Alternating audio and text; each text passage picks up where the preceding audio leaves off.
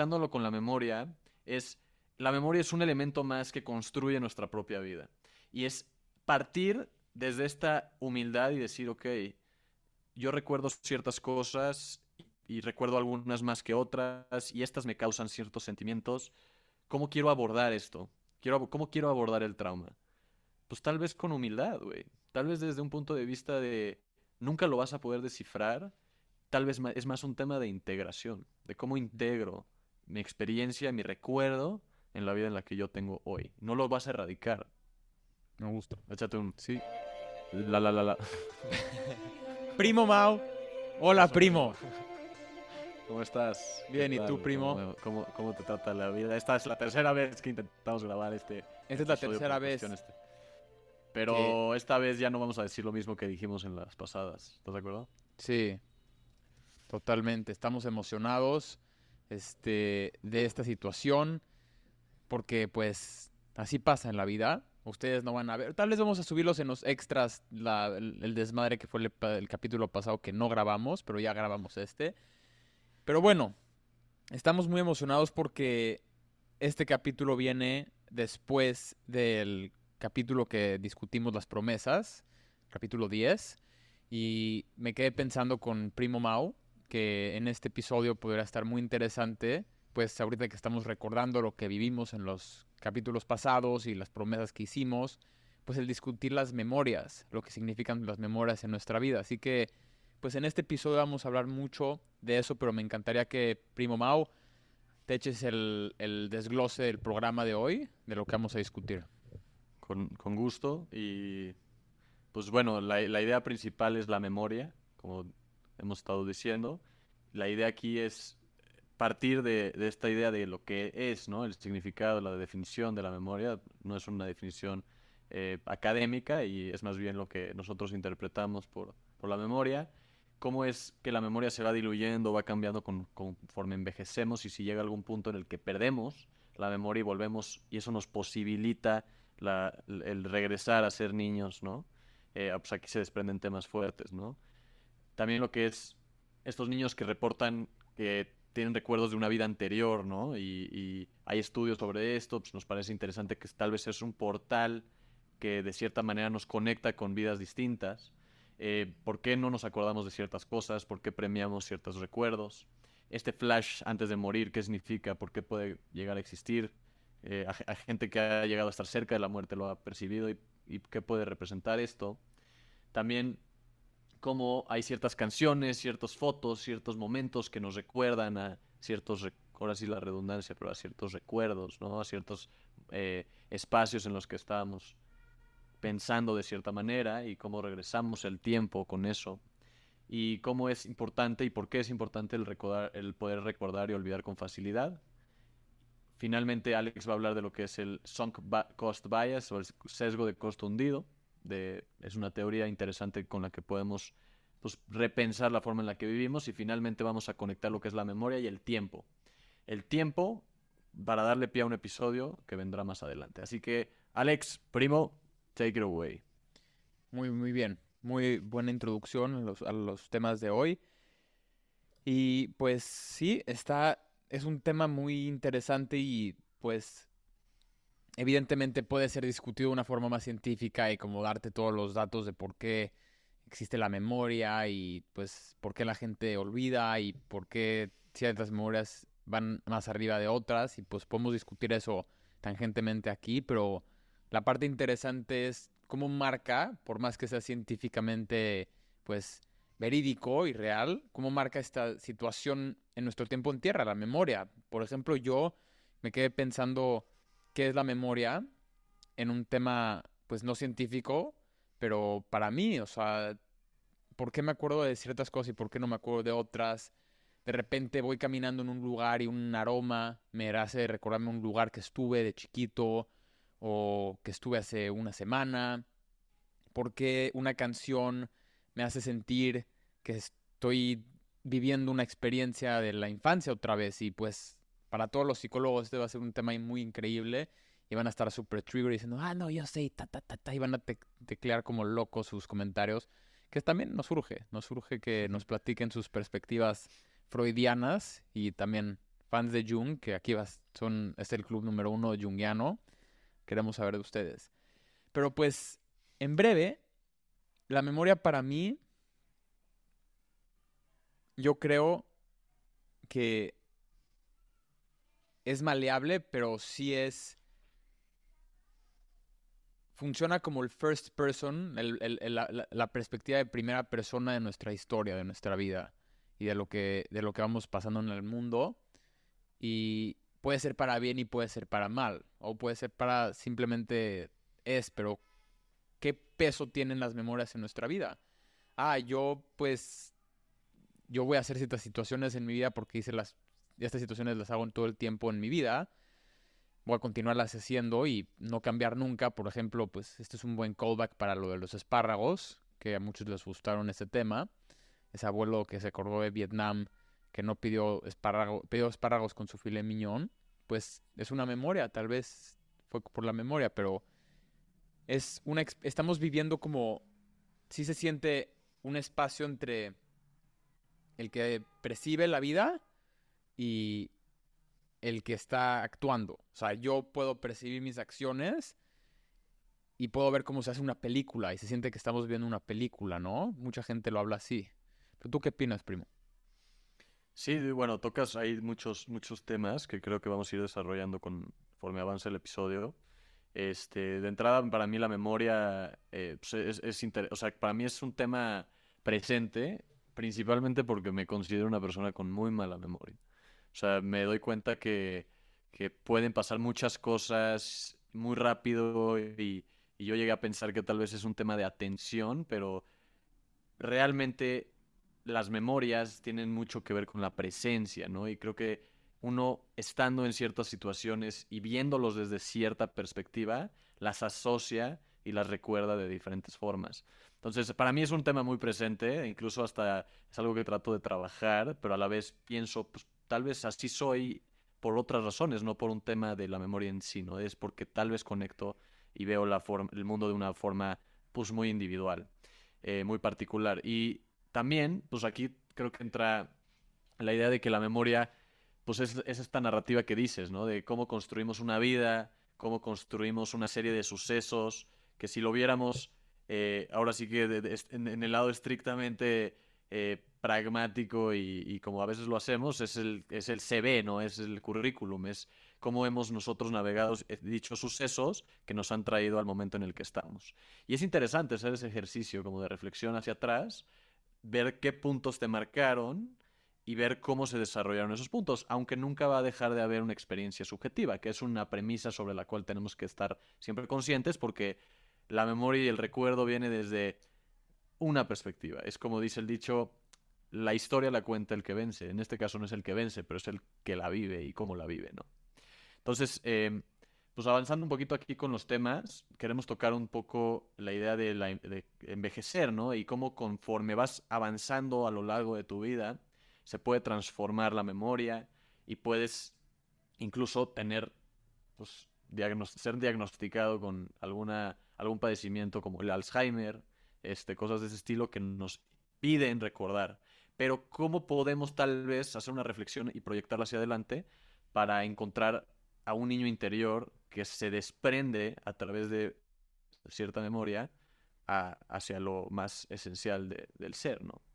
Pero no sé, digamos, si quieres desarrollar ahí.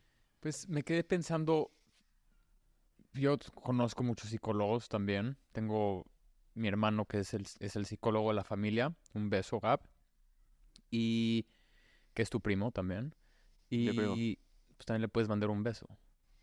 Un besito, Gabrielita. Sí, pues va a escuchar nada más un beso, somos dos aquí. No, pues, no. Va a decir dos besos, Gabrielita. Entonces, yo conversando con Gab muchas veces hablamos de estos temas y me quedé pensando como pues lo que es el Alzheimer en un tema, este es un tema sensible y pues la gente que lo padece pues sí, o sea, no, no, no, no, le quiero quitar el peso a la magnitud que es esto y, urge encontrar algo para, para mejorarlo y para pues erradicarlo, que está durísimo, pero hay veces que uno piensa como en la parte mística de la situación y mucha gente pues creo que todos nosotros hemos experimentado una situación traumática en nuestra vida o hemos experimentado algo muy doloroso y me quedo pensando como en Alzheimer en tema místico es como el, cerebro quiere borrar, quiere hacer un, un reseteo del dolor, quiere hacer un reseteo de las memorias y como que se borra todo y, se, y, y ya, y punto final. Esta es la parte, obviamente no es científico esto, pero deja pensando mucho como, pues, a veces estamos cargando mucho las cosas que, que, que no estamos tal vez conscientes de y en sí mismo el, cerebro ya nada más no lo puedes aguantar. Uno mismo no lo puede aguantar y pues no nos tenemos que ir tan lejos al Alzheimer. O sea, podemos irnos a simplemente reprimir ciertas memorias y recordar otras. Traumas. o traumas, o incluso crear una vida con base a los traumas. O sea, que el camino en sí, que una memoria esté tan plantada en nuestro, en nuestro recuerdo, en nuestra memoria, que todo nuestro trayecto se hace con base a eso. O sea, una persona que sufrió de abuso puede caer en esa situación de, pues, tal vez nunca abrirse a otra persona en su vida por, por el dolor, o simplemente tal vez buscar experiencias que recuerden eso, o de, niñez que tal vez, o sea, tan reprimidas y pues esto es más psicológico, yo no soy un experto en esto, pero creo que creo que me estoy dando a entender contigo, ¿no? A lo que voy. Sí, no, definitivamente creo que hay una es algo que también como que me, causa como más preguntas, ¿no? Porque una experiencia traumática, el vivir ciertos momentos que nos hacen recordar algo de, cierta manera, pero con una presencia tan profunda que la sientes, ¿no? Eh, es esta idea de que eh, el otro día hablaba con una muy amiga mía, shout out a Joana, que Un beso, quiero mucho. Este, y me platicaba sobre este método artístico de, cómo poder englobar eh, y recrear un, el, método del artista, method acting, es, es una forma que, un artista, un actor puede, digamos, encarnar un recuerdo que le provoque cierto sentimiento para poder mostrarlo al público. Y esto pues, me, causó mucha, mucha eh, curiosidad, ¿no? Porque a fin de cuentas, ella estudia teatro, nada más como paréntesis, para que, ¿por qué se dio esta conversación? Eh, a fin de cuentas es cómo una persona puede sensibilizarse a un nivel tan profundo con el recuerdo que el mismo cerebro lo percibe como real, ¿no? Y esto, para recuerdos sencillos, pues bueno, es toda esta técnica, pero para traumas hay gente que por eso le pones algo enfrente y automáticamente detona su sentimiento. ¿Y cuánta gente no hay allá afuera escuchando eh, este podcast o incluso nosotros que, que vemos ciertas imágenes o ciertas cosas y de repente, ¡pum! Regresamos a un momento en nuestra vida. Y a mí me, causa muchas preguntas porque empiezo a pensar que tal vez no nada más es un tema como que decidimos poner atención ahí o algo sucedió, es que verdaderamente se cambió algo en nuestra psique, se, se ranuró, se, se marcó o se estampó, algo que está siempre presente en la actividad cerebral, ¿no? Entonces, ¿cómo podemos salir de ahí? Porque es todo este estudio de los traumas, ¿no? Y esto me lleva también a, aquí muy resumido a, este estudio que se hacía de los soldados en la guerra, que, básicamente no los podían curar de traumas de guerra y pues todos estos soldados, si, si, si, han visto eh, en Estados Unidos, por ejemplo, está lleno de gente, veteranos en la calle que perdió todo, pero perdió todo porque perdió todo aquí. Dejó de poder pensar y dejó de no poder asociar todo a, un momento traumático. Y lo que hacen en este experimento o en este estudio es que los hacen que revivan ese momento a través de realidad virtual y una serie de cosas. Los ponen, eh, les dicen, descríbeme ese momento en el que perdiste a la persona al lado de ti y lo reviven y se dan cuenta que visto desde otra perspectiva, con otros años después, puedes, digamos, reconceptualizar o darle otra intención, otra forma a ese recuerdo. Y tal vez darte cuenta que no era exactamente como creías que era. Porque el cerebro es, hace sus trucos, ¿no? Entonces hay mucho que explorar ahí. El cerebro es una herramienta que también tiene mucho impacto y no es nada más el recuerdo, sino es cómo lo recordamos y por qué lo seguimos recordando, ¿no? ¿Quieres, si quieres, podemos empezar también a, aquí a avanzar tantito eh, con los temas que presentamos. Sí, quiero, eh, nada más quiero, mm, es que dijiste cosas muy, muy, muy buenas, y nada más quiero enfatizar unas dos o tres que me dejan pensando lo, lo, lo que dices de, de, la actuación. Y pues, ahorita recalcando el tema del, del Alzheimer otra vez, no, esto no es científico ni nada, pero imagínate lo que dices también del, del trauma post-estrés, es que no sé cómo se dice en español, post-PTSD. Mm. Post-traumático. Post, estrés post-traumático. Sí. Em, pues lo que es importante el revivir y pues también lo que dices del cerebro haciendo sus trucos, el cerebro en sí mismo, la función principal es mantener vivo a esto que llamamos yo. Entonces como que el reprimir de una forma es, es un mecanismo de defensa de supervivencia, ¿no? irónicamente, al reprimir también se encierra mucho la supervivencia a largo plazo, porque tener PTSD, tener traumas, te cierra a pues depresión, ansiedad, a, a cosas muy difíciles, a no ser social, a no poder interactuar con nadie. Y es, es, es irónico cómo el cerebro trata de proteger y al, con sus mecanismos se aísla. Lo invierte, sí, se aísla. Entonces, esto es hipotético y me encantaría escuchar la opinión, pero en Estados Unidos es muy común y tal vez en el mundo, bueno, occidental, en la práctica de, de, de, pues nada más una pastilla, tratar de remediarlo con estos métodos y que son muy buenos, no los estoy negando, pero me da mucho gusto ver que el tema de, terapia y de psicología y de mental wellness está incrementando porque tal vez el hacer estas preguntas puede, who knows, qué tal si la terapia, ahorita tal vez no hay un estudio o si lo hay, no lo he leído, que dice que el hablar los traumas eh, previene Alzheimer. ¿Quién sabe? Es una buena hipótesis. O sea, puede ser un muy buen interesante, un estudio muy interesante ver si el hablar las cosas lo puede disminuir, ¿no? Yo, yo nada más ahí, ahí matizaría la, la, idea de, de, O sea, creo que dentro de los órganos y de la experiencia científica humana, o sea, lo, lo único que a la fe, no es lo único, pero dentro de los temas centrales que no se han podido descifrar a la fecha es, es cómo funciona la mente. Entonces, como no sabemos cómo funciona la mente, es peligroso. O sea, me, me gusta como abordar con ciertas hipótesis el por qué esto o por qué el otro, pero realmente también reconocer, y eso, es una, eso le falta también a la, a la ciencia y al estudio científico.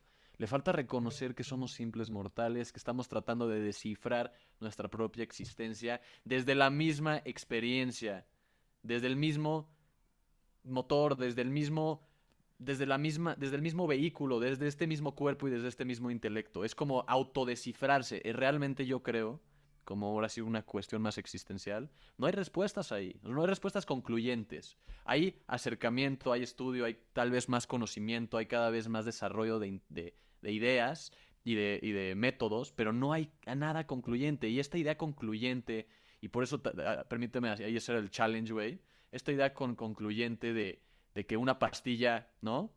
Resuelve un problema. ¿En qué momento nos creímos dioses, güey?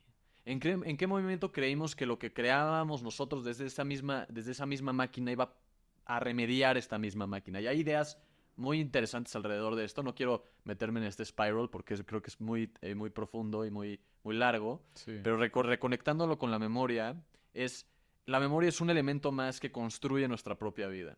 Y es partir desde esta humildad y decir, ok, yo recuerdo ciertas cosas y recuerdo algunas más que otras y estas me causan ciertos sentimientos. ¿Cómo quiero abordar esto? ¿Cómo quiero abordar el trauma?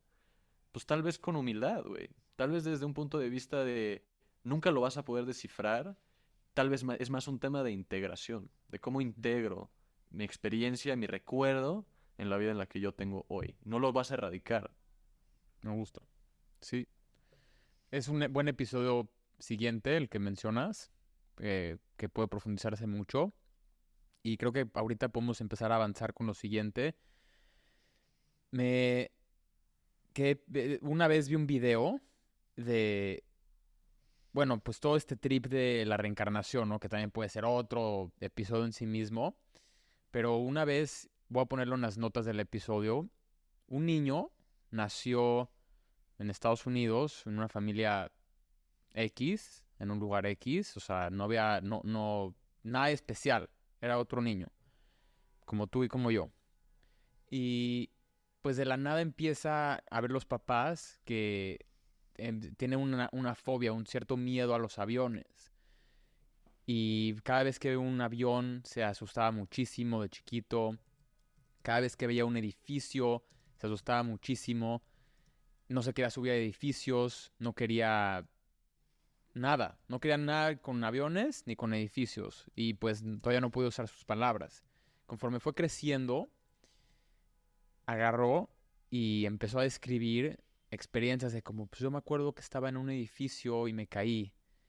Y yo me acuerdo que me llamaba así. Yo me acuerdo que, pues yo me acuerdo de una explosión y empezó a describir imágenes muy cañonas. No, se, no, no podía socializar con otros niños porque pues todo el tiempo hablaba del tema.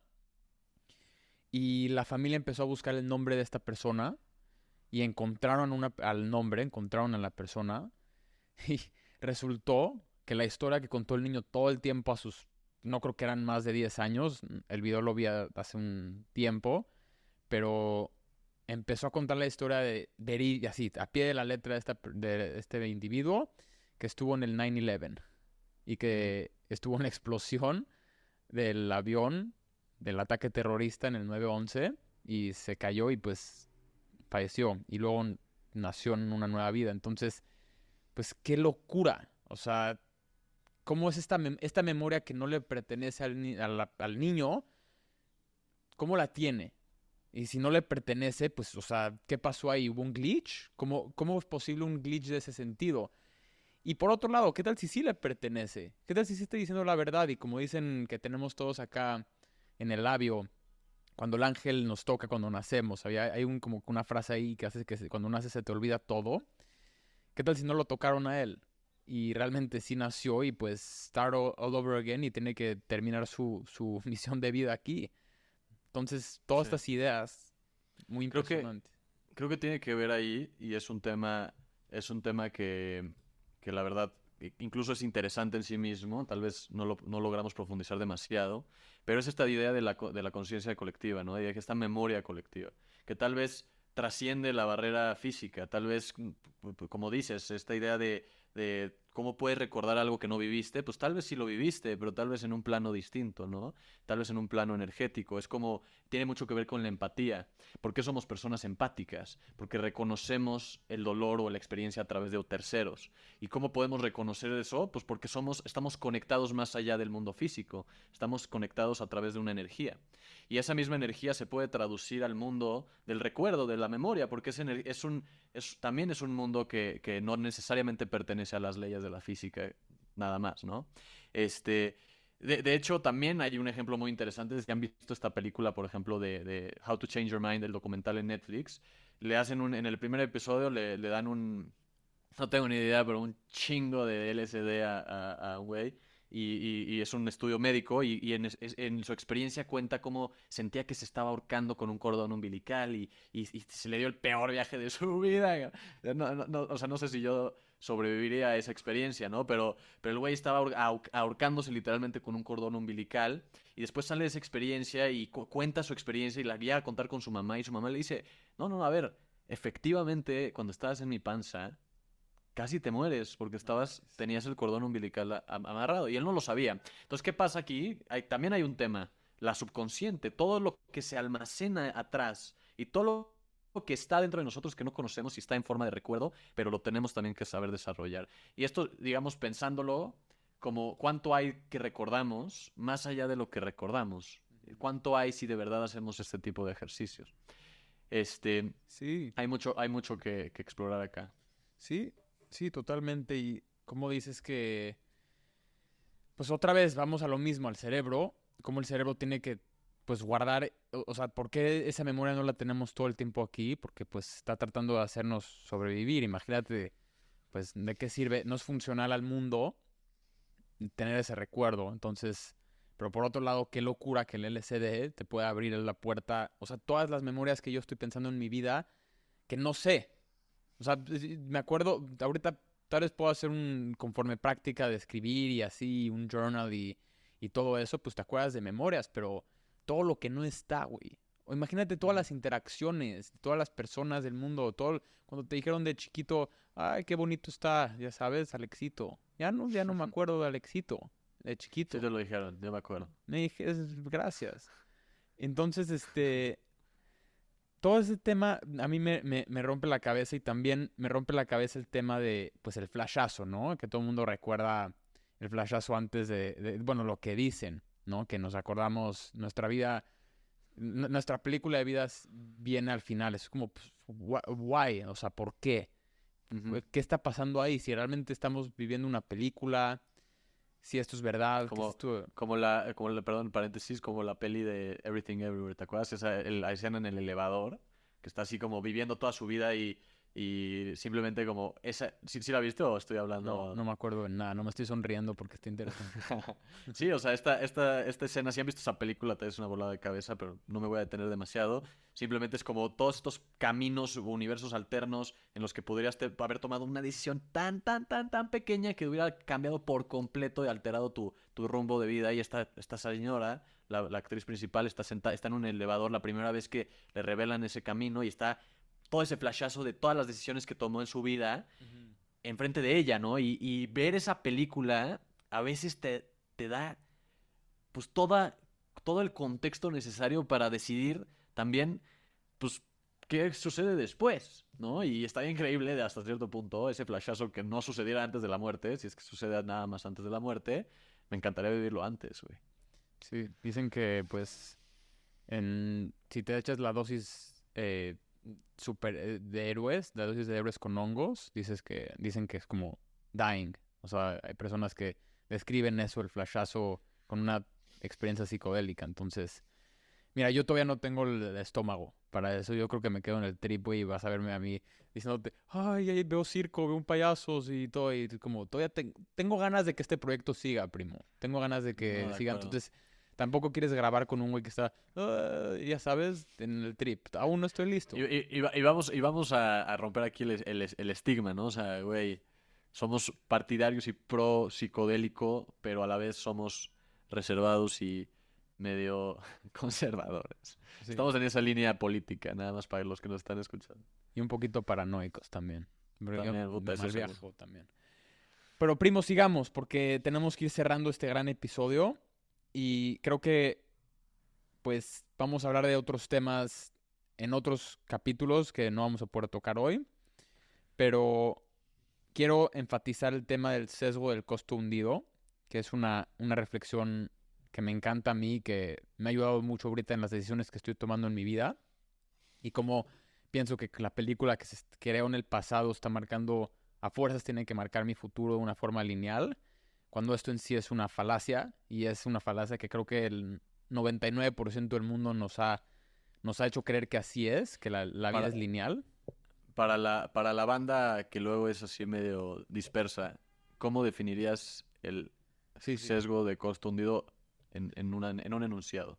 Sí, me eché, me eché todo el preámbulo. El sesgo de costo hundido es este pues es un, e, se llama Cost Bias o Sunk Cost Fallacy en, en inglés y es muy popular, voy a poner ahí también la definición en las notas, es muy popular en términos de inversiones o en casino, cuando por ejemplo yo estoy, digamos que yo estoy jugando póker ahorita contigo y pues tengo, estoy bloqueándote, ¿no? O agarré o tengo una buena carta pero no tan buena y te meto 100 mil de, chips, no voy a decir dólares porque pues no, no, no hay eso. Ojalá podría apostar eso. Está malo tampoco, Tampoco pesos, o sea, nada más vamos a poner 100 mil chochitos. No, tampoco chochitos porque no quiero hacer referencia al SD. Vamos a poner 100 mil, 100 mil... Eh, pepitas. Pepitas. Pepitas. 100 mil pepitas. Y entonces tú agarras y me, me sigues el, el, juego. Pues, ¿Sabes qué? Yo les, yo les digo I call en inglés.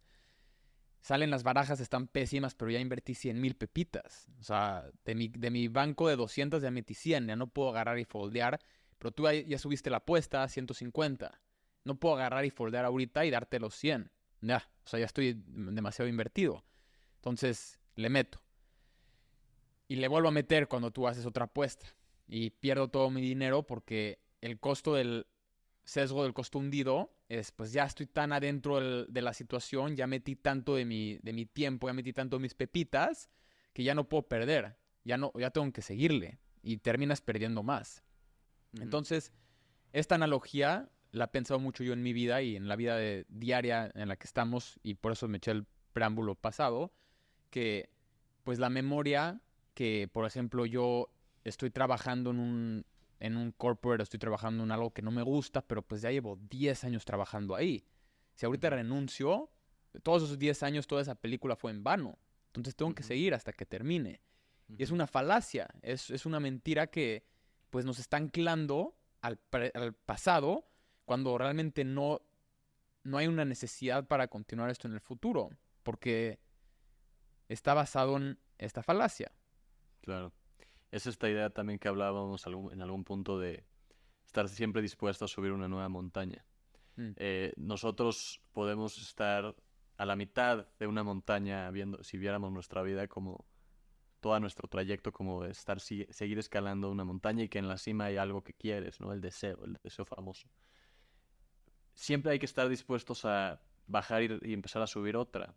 Y, digo, en realidad es más fácil, no es bajar, es nada más cambiar de montaña.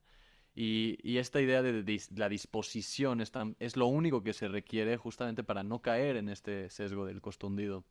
¿Por qué? Porque hay gente que pierde todo, literalmente todo en la vida, y regresa con una, con, con una forma tan espectacular y con una, con una, ¿cómo decirlo? Con pues, con, más fuerza que antes, porque tiene esta disposición y se reencuentra en ese proceso y es una versión mucho mejor de sí mismo y no se deja caer en un, en un momento este, de trauma, en un momento difícil, en un momento... Y aquí no es aquí no es un juicio de si está bien o si está mal, simplemente hay gente que lo hace.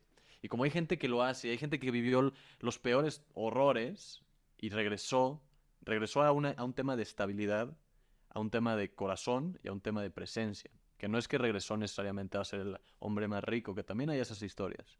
Pero es más bien que regresó a estar aquí y a poder vivir una vida como la quiere y a mejorar la calidad de vida en su tiempo en tierra. Eh, siempre es esa disposición a voltear a ver y ver la montaña de al lado y decir, tal vez esta no es la que yo quiero. y, y, hacerse esa pregunta constantemente. En todas las etapas de la vida. Definitivamente Alex y yo estamos haciéndonos esa pregunta. Pero hay que, hacer, hay que recordarla. Hay que recordar esa pregunta para poder volver a empezar, para no dejar que nos arrastre este costo, ¿no? Este costo del... Sí, y lo que dices del volver a empezar, una vez me mandaste una foto del, del lujo que es poder volver a empezar y es de nuestro gran querido y admirado Sam Harris y también otra frase que, que te envié que dice lo que el lujo que sería poder hacerle un wipeout, un reseteo a la memoria, por un lado, sí, o sea, sentir la, la liberación de pues ya no cargo con mi ideología, ya no cargo con mis preferencias, ya no cargo con mi carrera, o sea, poder quitarte todas estas presiones de pues tengo que hacer mi vida basada en lo que, lo que fui, lo, que, lo liberante que sería esa reflexión de pues cómo usar nuestra memoria a nuestro favor, escoger las cosas que queremos vivir y vivir aparte y, y, reflexionar y que nos, nos guíe nuestra vida. Y también como, pues, aprender a soltar esas memorias y esas, esos recuerdos que nos están anclando a decisiones que perjudican a lo que puede ser el futuro incierto. Que lo, más emocionante es que es incierto siempre. Pero hay una cobija que todos usamos, es la cobija de la certidumbre con base a las decisiones pasadas y el pasado. Nos acobijamos pensando que, pues como estuvo, ya está marcado el pasado, el futuro va a estar igual de, marcado. Sí, que, de cierta manera es una reacción natural, ¿no? Sí. al final dices, tengo ciertas herramientas, quiero usarlas, pues ya las sé usar, según yo, pues ¿por qué no usarlas en lo siguiente que viene en mi vida? Pero es, es, son herramientas, a fin de cuentas no, no es una realidad, es la realidad que has construido y has querido seguir. Me encantaría seguir hablando del tema, me parece un tema muy bueno. La verdad es que sí queremos respetar el tiempo. Ya no me voy a echar el hook. Este, ya con eso te Entonces por eso ya me eché el hook. Ese es el hook. es el hook. Este, pero pues podemos ir cerrando, güey, tal vez con las promesas. Sí. ¿Cómo ves? Sí. Las promesas, me encantaría pues para todos ustedes que ya saben que son las promesas, les vamos a recordar. Y para los que no, pues no se las vamos a decir. ¿Viste ahí como invertir este? Excelente. No lo voy a hacer. Lo hice. Ya ahí- está incómodo ahorita. Tremendo. Ok, ya regresé. Primo, las promesas son poner en práctica lo choro que nos echamos ahorita. Es poner en práctica lo que estamos hablando para crear un mejor tiempo en tierra para nosotros. Y si quieren realmente un clavado profundo a lo que son las promesas, los invitamos a escuchar el episodio pasado, el capítulo 10, donde discutimos las promesas de el mes pasado y lo que significan para nosotros y para que ustedes también compartan con nosotros sus promesas. Para mí, la promesa de esta semana va a ser reflexionar en, en el tema del sesgo del costo hundido. O sea, en cómo, qué situaciones en mi vida están marcando esta pauta lineal que tengo que seguir y pues qué significaría tratar de romper ese esquema y cómo está marcando el pues ya hice esta decisión así, entonces como que ¿Cómo lo, ¿Cómo lo aterrizarías más? pues Tal Lo aterrizaría más- En dónde has invertido mucho tiempo. pues lo aterrizaría más con mi carrera en términos de carrera, como. En, en términos de pues por qué escoger estos lugares para trabajar en- versus otros, por qué, Mm. qué, qué situaciones están pasando ahí, por qué me estoy yendo por el camino seguro y qué significa eso para mí y pues cómo podría romper con ese esquema o no, nada más reflexionar si es un costo hundido o no. En Mi, mi promesa va a ser un poco más banal. Va a ser tratar de usar menos el Waze. Para mejorar mi sentido de ubicación. Siento que tiene un daño colateral o más bien un beneficio colateral oculto. Por eso digo que tal vez es una buena promesa. En- en- Está muy sí, bueno. creo que tiene que ver con la presencia. ¿no? Sí. No, no voy a decir voy a ser más presente, porque eso puede quedar un poco en el aire. Voy a decidir usar menos Waze para llegar a los lu- lugares. Máximo me marcas a mí que estás perdido. Yo como vivo en otro país te voy a poder guiar perfectamente. Entonces ya, es máximo cierro los ojos y 200 kilómetros por hora. O cierras los ojos y llegas, güey. O Llegas donde tenías que llegar. Y sueño. Ah, tal vez llegarías al- a la mesa en la que apuestan pepitas. Estaría tremendo. Tremendísimo. Pero, pero sí, este, la la verdad sabemos que, vea, no, no, no se nos olvidó todo lo que dijimos al principio de estructura. Sabemos que nos saltamos muchos temas. La verdad es también es porque a veces nos vamos por la tangente, pero eso de eso se trata esto. Se trata de que no nos quedem- quedemos encasillados por el deber ser. Tratemos de fluir un poco más. Darle un poquito de estructura nunca está mal tampoco. Sí. Gracias a todos.